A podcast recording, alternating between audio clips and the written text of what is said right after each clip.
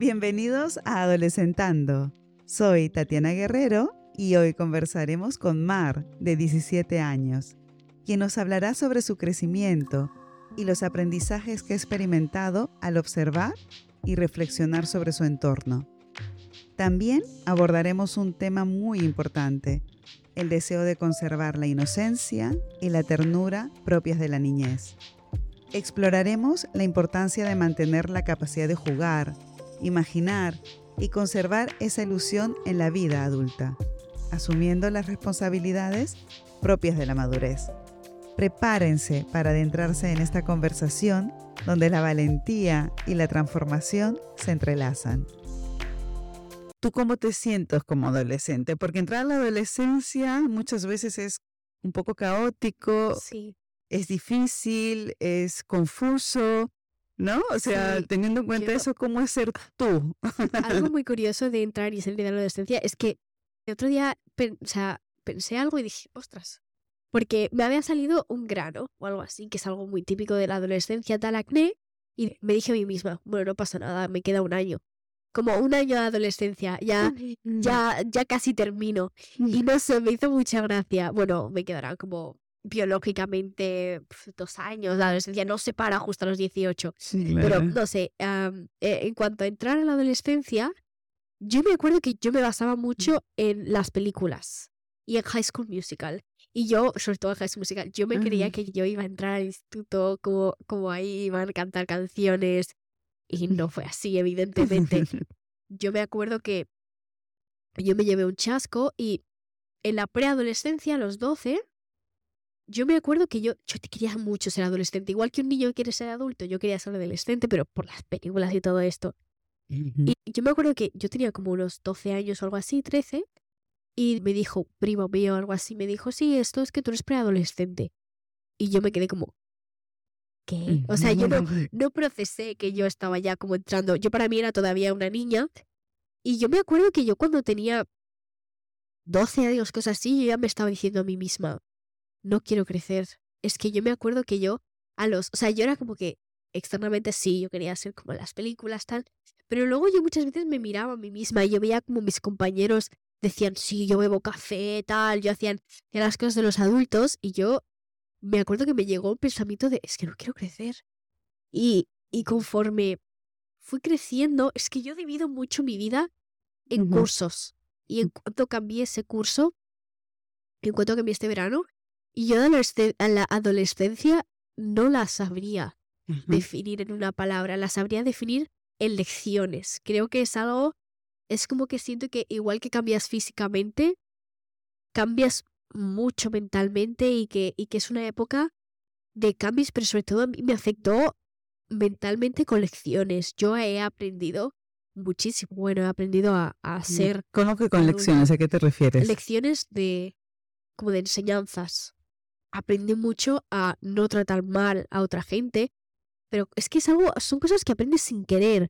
Yo no he llegado realmente a reflexionar acerca de, de mis, mis enseñanzas hasta que no he llegado a bachillerato o algo así. El resto ha sido como, eso, eso no se puede hacer, hombre, por ejemplo. Pero mi hermana, Que tiene 15 años, ¿no? ahora mismo tiene 15, está en cuarto de la ESO. 15 años. Y una vez nos fuimos de viaje con mis padres y mi hermana no paraba de hablarnos mal y nos hablaba súper mal. Y le decíamos, que no nos puedes hablar así, por favor. Y ella, pero ¿sabéis, sabéis que os quiero, sabéis que no lo digo mal. Y le salía, le salía así. Y yo sin quererlo había aprendido esa lección, la lección de no puedes hablarle mal a la gente. No sabes cómo reaccionarán, no sabes cómo son, incluso si la, la gente que quieres tal. Y me di cuenta de como ella todavía no lo ha aprendido todavía. Y a día de hoy no lo hace. Pero es algo como que es muy es algo muy silencioso, es un proceso muy, muy tuyo. No considero, o sea, la, la adolescencia fue como un proceso para mí. Fue puntos, o sea, no, no diría ni que fuesen puntos. Fue todo como un popurrí muy mezclado. Fui aprendiendo cosas, tal, de una cosa, se me fueron. Es como que cada vez se me abrían más y más los ojos. Mm, qué bonito. ¿Qué es eso de no quiero crecer? ¿A qué te refieres no quiero crecer? Bueno, a día de hoy no quiero crecer. Ojalá quedarme como una niña. toda la vida. ¿Por Bueno, qué? ¿En al qué final- sentido? Es cierto que la ignorancia te da felicidad. Cuanto más ignorante eres, normalmente más feliz eres. Mm. Y de niño no puedes ser más ignorante, no sabes nada y, y sientes toda la felicidad del mundo. Ujú. Y conforme vas creciendo, se te van poniendo de- derechos, libertades. Yo puedo hacer lo que yo quiera, pero también tengo muchos deberes y muchas cosas que tengo que hacer. Y a pesar de que te, te ayudan a construirte a ti mismo, tal, ¿qué necesidad hay? O sea, yo me quedo siendo niña de 10 años y estoy tan tranquila, yo jugando.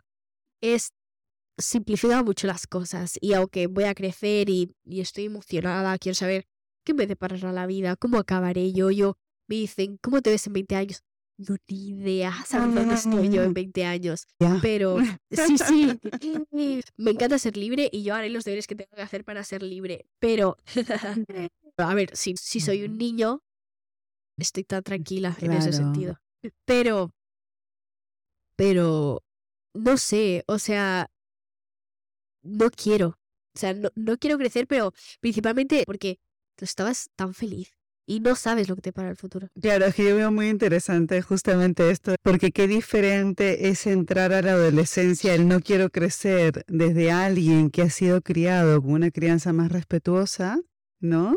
Con una crianza más basada en el te doy libertad dentro de la estructura que tengo, porque supongo que habrás tenido límites también, los límites son amor, ¿no? Em, pero límites que me dan libertad, ¿no? Y todo este respeto, validación entre no quiero crecer, yo lo que registro con Mar es un no quiero crecer desde no quiero abandonar la inocencia, ¿no? Versus o no quiero crecer, que escucho constantemente eh, de otros adolescentes que es que tienen padres más restrictivos con una educación basada más en el castigo, en la no confianza en la sobreprotección, que es un no quiero crecer porque no sé cómo asumir responsabilidades. ¿No? que me parece muy importante, porque aquí estamos viendo que tú, Mar, asumes tus responsabilidades, ¿no? Hablas, yo tengo deberes también, tengo derechos, tengo deberes, pero qué diferente, ¿no? El, el no quiero crecer desde no quiero perder esa inocencia y esa ternura de niño, a no quiero crecer porque no sé cómo voy a poder asumir las responsabilidades que me para la vida y qué miedo tengo de ello. ¿No? Es Sí, sí, sí, diferente, es ¿no? diferente. También mm, pienso que es verdad que cuando crecemos mm, perdemos una parte, pero no tenemos que perderla toda, ¿no? La capacidad de jugar, la ilusión. Y a veces lo que nos empuja, ¿no? Esta sociedad productiva, donde, por desgracia, todas estas cosas de la infancia tienen poco valor y a veces decir, puedo mantener una parte de mi niñez, ¿no? Toda no, evidentemente, pero una parte sí que la puedo mantener, ¿no? Claro, lo bonito de un, un adulto es tener experiencia, pero mantener la inocencia, ¿no?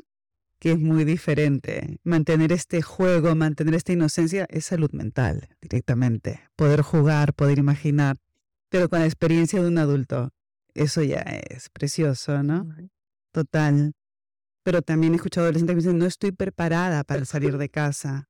O no sé qué voy a hacer cuando salga de casa. Es que es tan importante lo que estás diciendo ahora mismo, ¿no?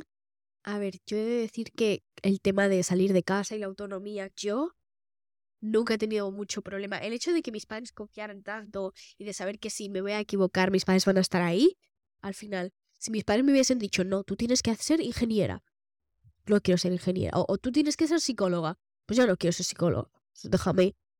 Pero como he podido yo elegir y como, como he sido yo la que me he puesto los objetivos, al final he podido aspirar muy alto con queriendo, o sea, no, no, nadie me ha obligado y a lo mejor he llegado, entre comillas, o he hecho más.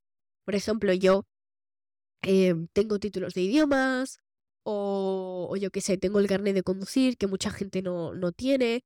Lo digo como, como ejemplo de cosas que te puedes sacar o puedes hacer cuando y, y todo esto lo he hecho porque yo he querido. A mí mis padres nunca me han obligado y, y yo sé gente que tenía que ir a la academia de idiomas todos los martes y los jueves porque sus, no, tú tienes que ir a inglés, tienes que ir a inglés, tienes que ir a inglés. Los niños estaban así en clase. Y yo estaba así porque yo estaba ahí porque yo quería ir. Y sí que es verdad que no quieres estar ahí, que la clase, qué rollo. Y por ejemplo, yo cuando vivía en Málaga, mi madre era como que me tenía que impulsar a ir al, al cole todas las mañanas. Yo soy una persona que odia madrugar, es como mi enemigo principal, lo odio mucho. Y yo el año pasado, o sea, yo cuando vivía en Málaga, mi madre era como, me quedaba un poco dormida. Venga, va, Mar, ¿qué tienes? Venga, va. Venga, va, que tengo que ir. O el autobús, venga, va, que si no pierdo el autobús.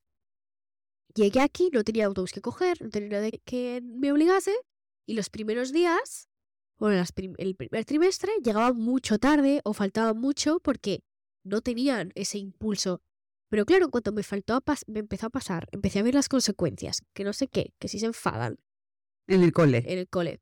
Dije, uff, y ya, y ya llego todos los días súper temprano, no, no faltó ningún día, luego, luego todo yo, entre comillas, yo sola, porque cuando no tienes ese apoyo, esa persona detrás, pues te toca hacerlo tú, tú sola.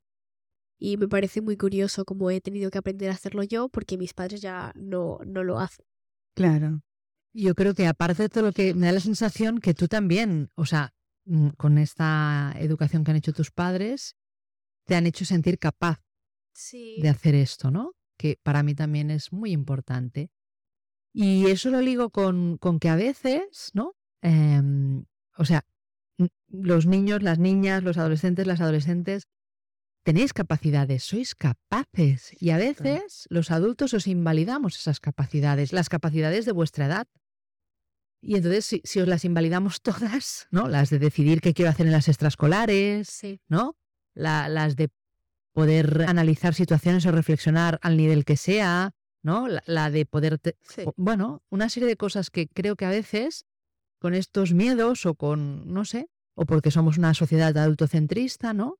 Vamos restando capacidades y cuando yo me tengo que enfrentar a la vida adulta, esas capacidades flaquean, porque yo no me siento capaz. Claro, totalmente. Y además porque infantilizar a un adolescente tanto, porque no confío en sus capacidades, lo hago por él, lo hago porque te quiero y le sigo y sobreprotegiendo, como esta infantilización termina coartando su potencia, restando su potencia, y esta potencia se va apagando de alguna manera, ¿no?